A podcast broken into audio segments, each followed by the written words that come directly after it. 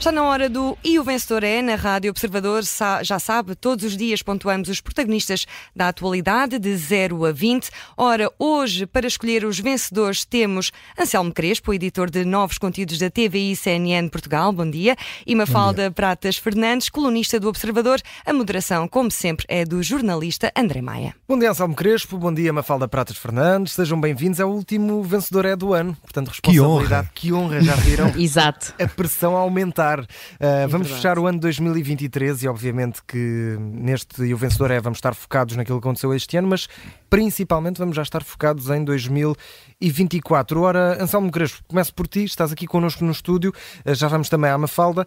2024, obviamente, vai ficar marcado pela, pelas eleições, pelo menos será o primeiro grande evento de 2024. Uh, eleições legislativas, uh, os partidos políticos já estão, no fundo, aqui em pré-campanha. Uhum. Uh, achas que. Quem, que partido é que achas que tem de aqui estipular os desejos de 2024 de forma mais forte? Todos eles, se calhar? Sim, acho, acho que é o principal propósito de uma campanha eleitoral e de um ato eleitoral é que os partidos eh, fundamentais à democracia tenham a capacidade de se apresentar ao eleitorado com as suas propostas, tenham a capacidade de as debater e tenham, sobretudo, a capacidade de uh, conseguir passar a, a uma mensagem ao eleitorado que, uh, em democracia, uh, todas as propostas são válidas à partida, mas, e, e, que os eleitores, no fim, do, no, no, no dia da, das eleições, decidem qual é a proposta política que preferem para o país. Ora, mas até agora temos mais desejos do que propostas. Pois, é? eu acho que esse é, é, sobretudo o grande desafio para, para 2024 e para estes meses que, que antecedem as eleições de 10 de março é exatamente isso. Porque nós até agora, o que ouvimos por parte, neste período pré-eleitoral, o que ouvimos eh, por parte da maior parte dos partidos, ainda agora nesta síntese que fizeste antes do vencedor, é, é falavas de, de, do Bloco de Esquerda e de, das críticas que Mariana Mortágua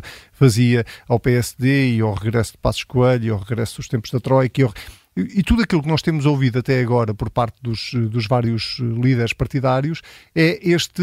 É, é, é mais do mesmo. É, sim, é, é esta conversa uh, clichê que nunca acaba uh, de quem é que é mais radical, quem é que. Uh, se, se, vem, se o PSD voltar ao poder, vem, vai voltar os tempos da Troika e vai voltar o Passo Coelho. Se, quando, o PSD também faz esse, esse jogo em relação ao PS. Uh, uma guerra portanto, de fantasmas. Sim, é uma guerra de fantasmas e de, de geringonças e de, do Chega, e portanto tem-se debatido uh, muito no éter e tem-se debatido pouco uh, o que é que verdadeiramente distingue uh, a proposta política do Partido Socialista do, do PSD, por exemplo, só para, para ir aos dois maiores eh, partidos.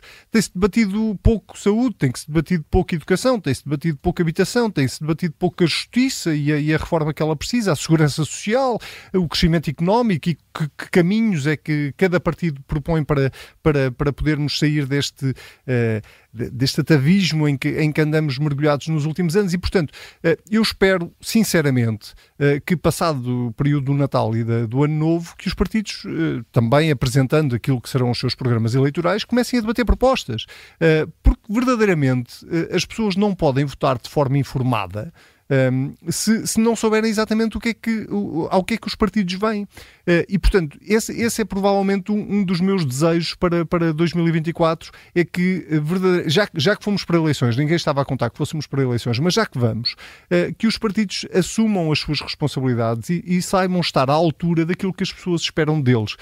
Não tenho visto isso até agora. Uhum. Acho, aliás, que esta conversa cansa. Eu já, já não aguento mais ouvir falar de coligações e quem é que se vai coligar, que já está claro para toda a gente quem é que se vai coligar com quem.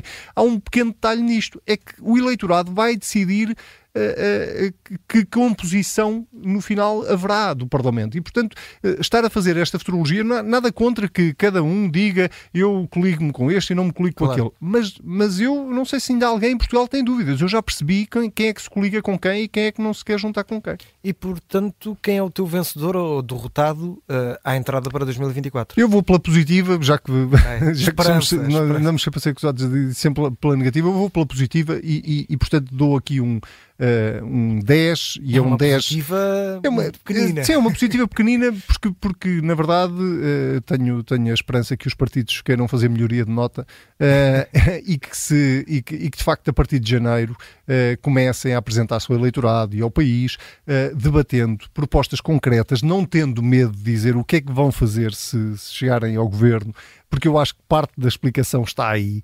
Uh, apresentar propostas tem sempre o risco depois delas serem criticadas claro. e, portanto, eu acho que uh, uh, os partidos não têm que ter esse medo, porque senão então não é que não precisaríamos mesmo deles para nada e, portanto, dou um 10 esperando que os partidos a partir de janeiro comecem a mostrar mais qualquer coisinha. Ora, fica aqui o desejo para 2024. Ora, Mafalda Pratas Fernandes, há aqui uma, uma questão e um tema que até tem estado agora um pouco nos últimos dias mais uh, escondido.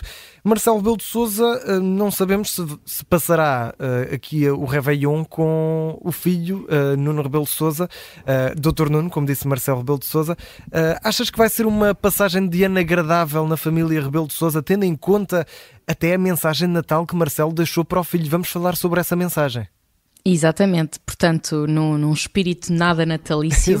Uh, Marcelo Rebelo de Sousa, uh, digamos, pôs as culpas todas do caso da gêmea, das gêmeas uh, para o próprio filho em público, lançando, portanto, a ideia de que ele não terá tido, ele, Marcelo Rebelo de Sousa, não teve qualquer interferência no caso das gêmeas, e mais, que o filho tentou contactá-lo e tentou que o pai tivesse tido interferência, mas ele terá recusado, e portanto que as culpas estão todas com o filho, que mesmo perante essa recusa enviou e contactou o Ministério da Saúde, nomeadamente o Secretário de Estado Lacerda Salles, e foi ele que marcou uh, a reunião com Lacerda Salles e que tratou tudo com Lacerda Salles. Ora, esta versão de Marcelo Rebelo de Sousa para além de ser de facto muito pouco natalícia, não é? Uh, em que um pai utiliza o próprio filho para se escudar e proteger de, de, de eventuais repercussões políticas mais negativas, um, ehm, parece pouco credível, não é? Dado o que nós sabemos. Portanto, uh, o que Marcelo quer que, que nós todos acreditemos é que Uh, no fundo, uh, o filho mandou um e-mail para a Presidência da República, não contactou a Presidência da República de nenhuma outra forma, portanto, não houve telefonema, não falou pessoalmente com o pai. Uh, a Presidência da República recusou-se a intervir no caso e depois, à revelia do próprio pai e do Presidente da República, terá ido falar com o Secretário de Estado. Ora, esta versão dos factos, que os ouvintes uh, saberão por si, a mim pessoalmente parece-me pouco credível, não é? Uhum. Uh, agora, o que eu sei é que perante todas estas versões dos factos que nós fomos tendo no último mês, uh, parece-me neste momento que não há outra alternativa para sabermos de facto o que se passou e apurar responsabilidades do que serem de facto todos chamados à Assembleia da República, certo. em que têm que prestar depoimentos. Um, sobre, digamos, juramento e que não podem mentir perante a Assembleia da República e nem uma comissão de inquérito, porque tal é, portanto, um crime e pode ser enviado para o Ministério Público. E, portanto, eu sei que, que neste momento o PS um, recusou. Recusou a, a audição uh, a Lacerda Salles ao filho do Presidente da República e ao próprio Presidente da República, no entanto, os partidos têm uh, capacidade, através do, do direito putestativo, de chamar ainda assim pessoas, caso assim o queiram, ao Parlamento da República, ao, ao, ao, ao Parlamento, à Assembleia da República. Ora, Claro que, os partidos podem pensar que, que, isto não é um caso muito importante e que talvez não seja muito bom para o crescimento eleitoral de eventuais partidos antissistema, que este caso seja tão, tão falado e tão badalado antes das eleições, mas o problema é que este caso continua nas páginas noticiosas e eu acho que este caso um, afetou tanto as pessoas e a percepção do público quanto ao Presidente da República. Nós já temos mais do que uma sondagem a dizer em que a maioria dos portugueses dizem que, caso seja verdade que, e se confirme um, que o Presidente da República interveio neste uh, caso, uh, a maioria dos portugueses acha que o Presidente se deve demitir. Eu não mas, estou mas as a eleições que... podem, podem ajudar a Marcelo Rebelo de Sousa nesse sentido, não é? Sim, uh, agora eu não sei se de facto se deveria demitir ou não, mas isto é um indicador de que o público considera este caso muito grave, não é? Porque uma figura que era tão popular como Marcelo Rebelo de Sousa, uh, o público crê que se se vier a confirmar o que, que ele de facto teve alguma intervenção mais uh, uh, negativa ou ele mesmo ilegal, que ele se deve demitir, é porque o público considera que este é um caso realmente grave. E, portanto, eu creio que uh, os responsáveis políticos deveriam estar à altura e tentar apurar as responsabilidades uh, verdadeiras do caso, porque está toda a gente neste momento a tentar passar as culpas para Uns outra para pessoa, outros, não é? Incluindo para o próprio filho, que é uma coisa assim um bocadinho uh, estranha. E Mafalda, para 2024, que nota é que te merece este caso de Marce... em que Marcelo Belo de Sousa ainda, mesmo que indiretamente, acaba por estar envolvido e também esta mensagem de Natal que deixou para o filho? Pois, eu vou ter dar uma negativa, não é?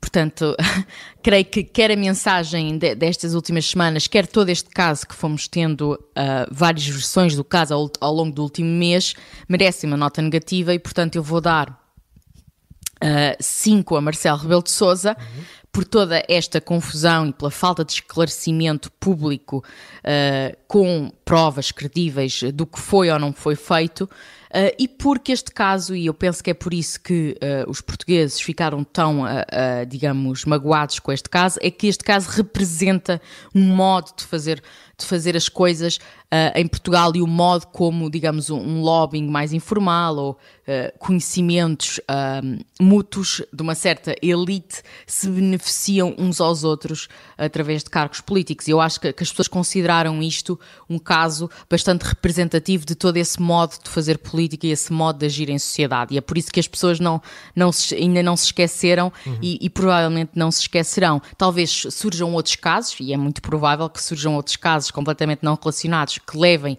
a ofuscar este caso do Presidente da República. No entanto, eu creio que. Uh, a figura, a imagem de Marcelo Rebelo de Sousa uh, nunca mais será a mesma até ao final do mandato. Vamos esperar para 2024 para ver se há mais episódios deste caso.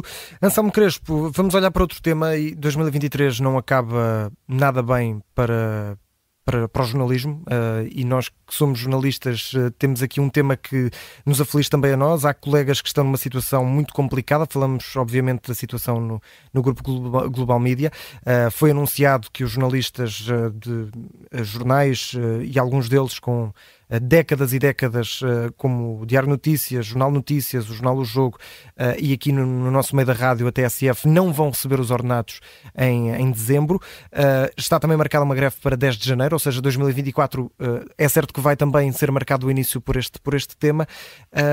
Esperavas que a situação chegasse a este ponto? Bom, uh, não desejava, pelo menos, que chegasse a este claro. ponto. Uh, se me perguntas se eu estou propriamente muito espantado, não estou. Uh, até porque, enfim, acho que é público. Eu, eu, trabalhei naquele grupo e, portanto, tenho algum conhecimento, não muito, mas tenho algum conhecimento da, da, da situação do grupo e fui acompanhando a situação do grupo ao longo dos anos. Um, eh, duas coisas sobre isto. Um, no outro dia, esta semana, falava com, com colegas nossos da, da, da TSF e um deles dizia-me não tenhas uma dúvida que nós, uh, se cairmos, caímos de pé. E eu não tenho mesmo uma dúvida. Eu conheço, conheço bem, uh, e tu também conheces, uh, muita, muita gente na, na, TSF também e também semana. no DN e no JN, e portanto eu não tenho uma dúvida que se eles tiverem que cair, caem de pé. Uh, mas, mas a coisa que verdadeiramente acho que nos deve uh, ocupar o espírito, e eu, eu, sei que isto parece uma conversa corporativa, provavelmente para quem nos está a ouvir, não é do meio, uh, deve achar que, que isto é um problema nosso, do, do, dos órgãos de comunicação social, o que, é que, o que é que as pessoas têm a ver com isso? Tem tudo tem tudo a ver com isto. Porque os sinais de degradação da nossa democracia vêm-se a vários níveis, neste tema que, que a Mafalda acabou de falar de, do, do, Presidente da República, uh, Luís Montenegro também já está a contas com a Justiça, António Costa também já está a contas com a Justiça, portanto há, há, há vários sinais de uma degradação da, da qualidade da nossa democracia e um dos mais sérios é este, uh, o da comunicação social e do, do enfraquecimento da, da, comunicação social. E, portanto, uh, uh, duas coisas que eu acho que nos devem preocupar. Por um lado, a fragilidade das, das entidades reguladoras em Portugal, nomeadamente da comunicação social. E essa fragilidade é por demais evidente. O problema da Global Media agravou-se muito com estes com este novo acionista que ninguém sabe quem é. Um, e, e, portanto, eh, eh, esta é, é, a fotografia atual, mas, mas o problema uh, financeiro de, deste grupo não vem de agora. E as dúvidas uh, sobre a estrutura acionista da Global Media não nasceram com este acionista, vêm de trás. Uh, e, e, a verdade é que nós não vimos nenhuma entidade, nomeadamente a entidade reguladora para a comunicação social, agir firmemente para, de alguma forma, fiscalizar que é, é, fazer o seu papel. E vejo muita gente a, a, dizer não, o governo devia fazer acontecer. Se, se, se, é para o governo fazer tudo, então não precisamos de entidades reguladoras. Certo. Não é? Então o governo faz tudo, decide, põe, tira, mete, subsidia, eh, nacionaliza, não nacionaliza. Não é, não é assim que eu vejo uh, o funcionamento de uma democracia. Acho que as entidades reguladoras servem para regular e a nossa entidade reguladora para a comunicação social está mais preocupada em, em obrigar-nos a todos a pôr direitos de resposta, por mais patéticos que sejam, do que propriamente em regular o setor dos mídias. E, portanto, parte do, da situação atual dos mídias em Portugal e da degradação que os mídias em Portugal uh, sofrem hoje em dia deve-se em grande medida à entidade reguladora da comunicação social por atos ou omissões. Uh, isto era a primeira nota. A segunda nota é, é dizer uma coisa que me parece relativamente óbvia.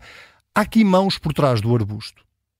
Há mãos por trás do arbusto, uh, nomeadamente na Global Media, e, e, e, portanto é preciso perceber exatamente porque eu, eu, se tivesse a resposta dava aqui em público. Eu não tenho a resposta. Eu neste momento não consigo perceber sequer o que é que está a acontecer ali. Uhum. Quer dizer, que é um problema financeiro e que eles não estão a pagar salários, eu percebo. Mas há qualquer coisa que nos está a escapar. Porque nada disto faz sentido. Nada do que está a acontecer faz sentido. Não faz sentido um grupo estar a contratar à segunda, quarta e sexta e a despedir 200 trabalhadores à terça, quinta e sábado.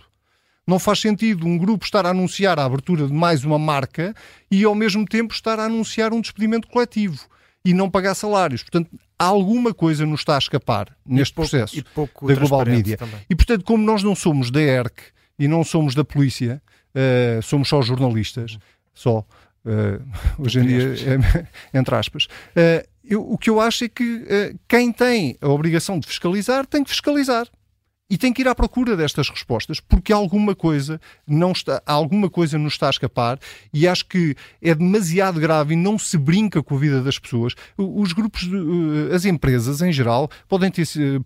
Há várias empresas com problemas financeiros, há empresas, há marcas históricas pelo claro. país todo e no mundo inteiro que também desaparecem. Eh, eh, é mau, é triste que isso aconteça? Claro que é. Mas, mas, mas esse não é o ponto aqui. O ponto é, alguma coisa de estranho, muito estranho, está a acontecer na, na, na Global Media uh, há, há muito tempo uh, e, e, a ERC continua a dizer que bom, ainda estão dentro do prazo para responder. Eu, eu acho absolutamente surreal e, portanto... Uh, a tua nota vai para o acho, grupo de acionistas? Para o grupo de acionistas, a única nota possível é, é zero, não é? Portanto, a minha nota vai para os trabalhadores e é um 20 uh, para, para os trabalhadores daquele grupo. Eh, que, apesar de tudo, mantém a dignidade e mantém aquilo que é, aquela que é a sua missão todos os dias, apesar de não lhes ter caído a conta no Natal, não lhes ter caído o ordenado na conta, nem o subsídio de Natal, uh, mantém a sua dignidade e continuam a cumprir o seu dever, que é informar as pessoas o melhor que podem nas parcas condições que têm e, portanto, a minha nota só pode ser um 20 para aqueles trabalhadores. Então, olha, eu acompanho-te, apesar de não dar habitualmente notas, e vai daqui um abraço também para todos os nossos colegas e restantes funcionários do Grupo Global, uh, não só na rádio, na TSF, mas também nos jornais, Jornal Notícias, Diário Notícias e também no Jornal do Jogo. Vamos voltar à Mafalda Pratas Fernandes. Mafalda, queres falar sobre Luís Montenegro? E é o, é o tema do dia, acho que é justo dizê-lo, até porque Luís Montenegro vai falar ao país à uma da tarde, diz que quer prestar esclarecimentos de viva voz. Uh, estamos a falar do caso uh, que agora parece estar também aqui relacionado com a Operação Vortex, mas o caso que envolve alegados benefícios fiscais a uma casa que o presidente do PSD tem em Espinho. Temos aqui cinco minutos, uma falda, muito rapidamente. Achas que é uma boa forma para Luís Montenegro terminar 2023 e começar 2024, ainda que faça os esclarecimentos que tem hoje a fazer? Bem, boa forma não me parece de certeza, não é? Antes, pelo contrário. o, este caso, uh, apesar de nós ainda, obviamente, só sabermos uh, pouca coisa, aquilo que foi posto cá fora, já temos mais ou menos Uh, informação sobre uh, o que terá ocorrido, nomeadamente uh, benefícios fiscais, digamos, a imóveis para pagamento mais reduzido de IMI, a classificação de áreas, determinadas áreas, como tendo estatutos especiais de reabilitação urbana, etc. Tudo isso para poder ter acesso a benefícios fiscais. Ora, isto tudo na, na Câmara de Espinha, alegadamente.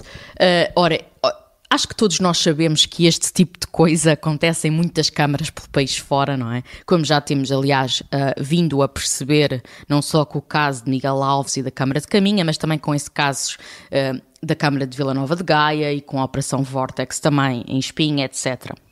Portanto, todos estes casos são, digamos assim, um espelho, como eu disse também há pouco, uh, do modo de fazer política, neste caso mais ao nível regional ou ao nível autárquico em Portugal. Qual é que é o problema aqui para Luís Montenegro? É que este caso vai ser, obviamente, um, portanto, utilizado pelo Partido Socialista um trunfo como, eleitoral. Exatamente, e como resposta à eventual operação que também terá. Um, portanto, causada a demissão do Primeiro-Ministro e, portanto, será utilizado da seguinte forma: uh, dirão, uh, bem, qual é que é, uh, digamos, a autoridade moral para Luís Montenegro estar a criticar o comportamento do, do governo que caiu, não é, liderado por António Costa, quando ele próprio também tem telhados de vidro e, no fundo, é igual a nós. Um, e todos nós somos, é, digamos, vítimas do Ministério Público, ou nós nem sabemos bem quem é que é culpado e quem é que não é. O Ministério Público ter, estará a ter uh, demasiada influência política. Estou, estou aqui a ensaiar os argumentos claro. que serão dados durante a campanha eleitoral, não é? Se os partidos estiverem a ouvir, já estão a tirar notas. Exatamente, tem aqui umas dicas. Uh, mas tudo isto, o que é que isto, qual é que é o problema disto? É que isto causa duas coisas. É que, por um lado, os eleitores estão tão, estão tão fartos de ouvir todas estas histórias e narrativas que acabam por achar que são todos iguais. Eu acho que isto é uma expressão que já todos nós ouvimos, familiares, amigos, pessoas no, no café, na rua, a dizer, mas esta expressão do são todos iguais causa o quê? Causa que ninguém acabe por votar de acordo com o critério um, corrupção ou integridade, mas sim de acordo com outros critérios eleitorais. E, portanto, eu acho que este caso irá, no fundo, apagar Uh, todos os outros, portanto, o caso do PS e os casos do PSD. Portanto, irá, de certa maneira, uh, uh, compensar o caso que o Ministério Público terá aberto contra membros do governo do PS e irá, digamos assim, fazer com que a campanha seja julgada noutros temas, ou pelo menos vai ser isso que PS e PSD tentarão fazer. Qual é que é o problema aqui? É que, e o grande vencedor uh, uh, deste, de hoje e de ontem parece-me ser, inegavelmente, André Ventura, que vai jogar com estes casos, não é? E sem ter que fazer nada, tem uma nota feito. elevadíssima. Exatamente, teve aqui quase um, um, presente de Natal que lhe caiu, ou um presente de Reis que lhe caiu uh, ao colo, colo, porque poderá argumentar, bem, como veem, o PSD é exatamente igual ao PS e o que nós precisamos é de alterar completamente o sistema e poderá de facto captar os votos de muita gente que, face a estes casos todos deste último uh, trimestre do ano, não é? Portanto, temos o caso que levou à admissão do governo, temos o caso das gêmeas com o Presidente da República e temos agora o caso de Luís Montenegro. E que, que nota todas que as merece, figuras. Mafalda?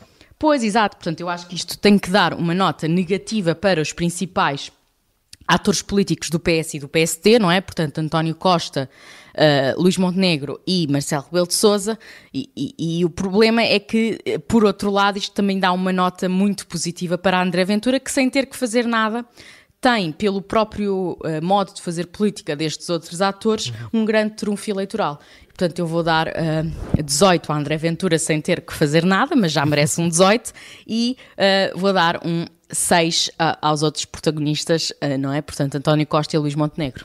Muito bem, Salmo Crespo, fecho contigo uh, 2024 e tens 30 segundos, não sei Imaginei. se é suficiente para é, é só, uh, caber 2024. Só, só para lembrar do, duas outras coisas que eu acho que são relevantes no próximo ano e que, que, que vão impactar não só em Portugal, mas no mundo inteiro, as eleições no, nos Estados Unidos uh, e a possibilidade de Trump poder voltar à Casa Branca. Uh, acho que é um fator de incerteza e de preocupação grande, pelo menos para, para aqueles que se considerarem democratas. Eh, um, segundo, um, um, segundo fator que me parece também uh, relevante no próximo ano é perceber como é que vão evoluir as guerras uh, na Ucrânia, a guerra no, no Médio Oriente entre Israel e, e o Hamas.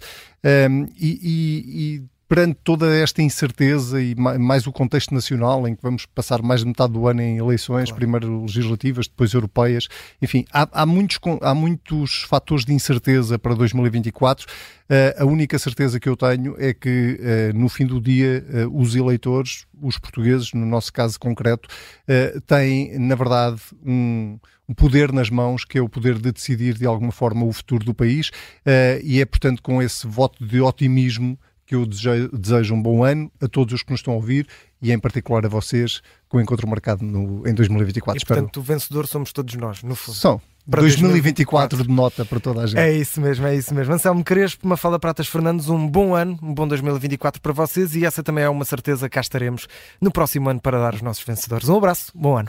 Bom ano.